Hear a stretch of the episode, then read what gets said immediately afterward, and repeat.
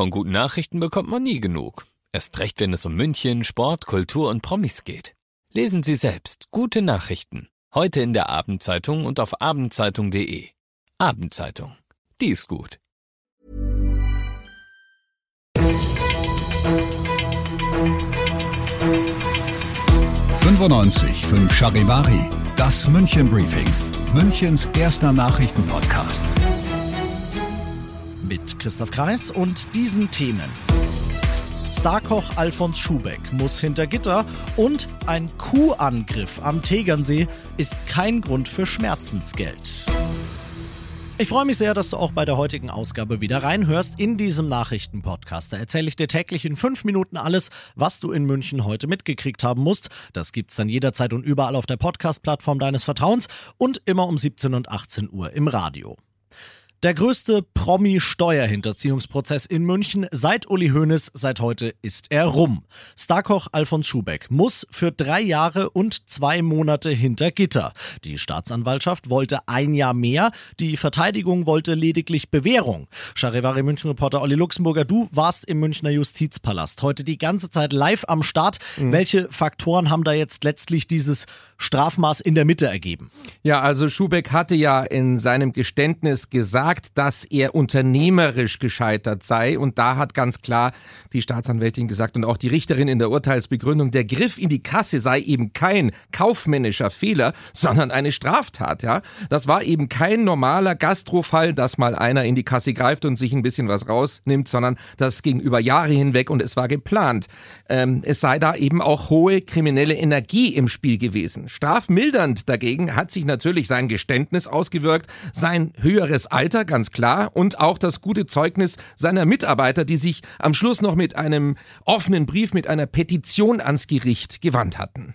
Und eine weitere Hoffnung auf Strafmilderung, die hat Schubeck heute auch noch gehabt, bis kurz vorm Urteil. Gab es mhm. eine nebulöse Ankündigung, sage ich mal, dass es noch eine Zahlung geben könnte, ja, eines Freunds und Gönners aus Frankfurt, den niemand so richtig kennt, die hätte beim Gericht eingehen sollen, aber halt Betonung auf hätte eingehen sollen, ne? Richtig, also wir kamen uns ein bisschen vor wie in einem Film oder in irgendeiner Spionage- oder Agentenstory, denn ein gewisser Mr. X, der über Frankfurt einen Anwalt zweieinhalb Millionen der Wiedergutmachung an Schubeck, an das Gericht heute, an die Justizkasse überweisen wollte, der stand im Raum und dann hat eben der Anwalt gesagt, äh, dass diese zweieinhalb Millionen eingegangen seien. Er hat aber so genuschelt, dass er wohl das nicht vernuschelt hat und alle im Saal dachten, wow, das Geld ist da.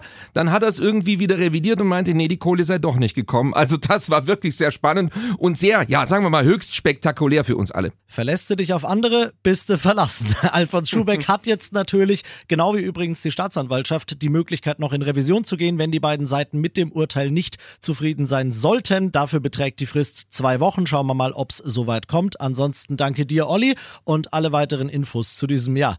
Krimi, der es am Ende noch geworden ist, auf charivari.de für dich. Du bist mittendrin im München Briefing und du kennst es ja mittlerweile nach dem ersten großen München Thema. Schauen wir, was waren heute die wichtigsten Themen in Deutschland und der Welt. Eine milliardenschwere Soforthilfe soll Gas- und Wärmekunden in Deutschland entlasten. Weil es mit der Gaspreisbremse noch bis mindestens Frühjahr dauert, will die Bundesregierung den Dezember bezahlen, indem der Staat den Versorgern das Geld erstattet. An diesem Plan gibt's prompt Kritik. Allen voran der Stadtwerkeverband fordert da deutliche Nachbesserungen und auch Ampel intern schießt jemand quer. Denn obwohl er heute Steuermehreinnahmen von über 120 Milliarden verkünden konnte, sieht Finanzminister Minister Lindner keinen Spielraum für weitere Entlastungen, Charivari-Reporter Timo Müller. Zwar will Lindner die Steuermehreinnahmen wieder zurück an die Bürger geben, finanzielle Spielräume für neue und weitere Vorhaben bestünden aber nicht. Das Geld ist durch die aktuell geplanten Entlastungen mehr als aufgebraucht, so Lindner. Mit der Soforthilfe will der Bund Gas- und Wärmekunden von ihrer Abschlagszahlung im Dezember entlasten. Die Stadtwerke befürchten, auf den Kosten vorerst sitzen zu bleiben. Schafft es der Bund nicht, fristgerecht mehrere Milliarden Euro für den Dezemberabschlag Beitrag zu erstatten, müssten die Stadtwerke zunächst normal einziehen und abrechnen, hieß es. Und das noch zum Schluss.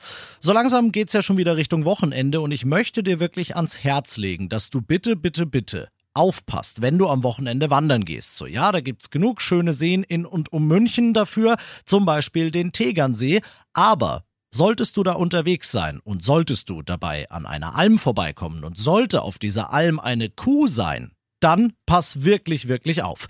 Denn das Münchner Landgericht, ja, wir sind schon wieder in München am Gericht, hat heute entschieden, dass ein Angriff einer Kuh auf eine Wanderin eben auf einer Alm beim Tegernsee kein Grund für Schadenersatz und kein Grund für Schmerzensgeld ist. Die Wanderin hatte die Almbäuerin verklagt, weil die Kuh auf dem Weg nach oben plötzlich beschlossen hatte, die Wanderin umzustoßen. Sie hat dadurch einen Bluterguss und große Schmerzen gehabt und 6000 Euro verlangt. Aber die Richter haben entschieden, für sowas ist der Rinderhalter nicht verantwortlich. Also wenn du einen Wochenendausflug planst, Augen auf im Almverkehr.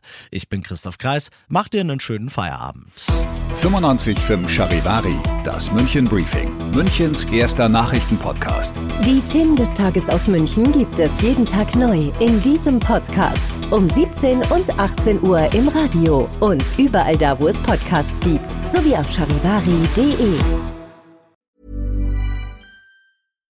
Hi, I'm Daniel, founder of Pretty Litter. Cats and cat owners deserve better than any old fashioned litter. That's why I teamed up with scientists and veterinarians to create Pretty Litter. Its innovative crystal formula has superior odor control and weighs up to 80% less than clay litter.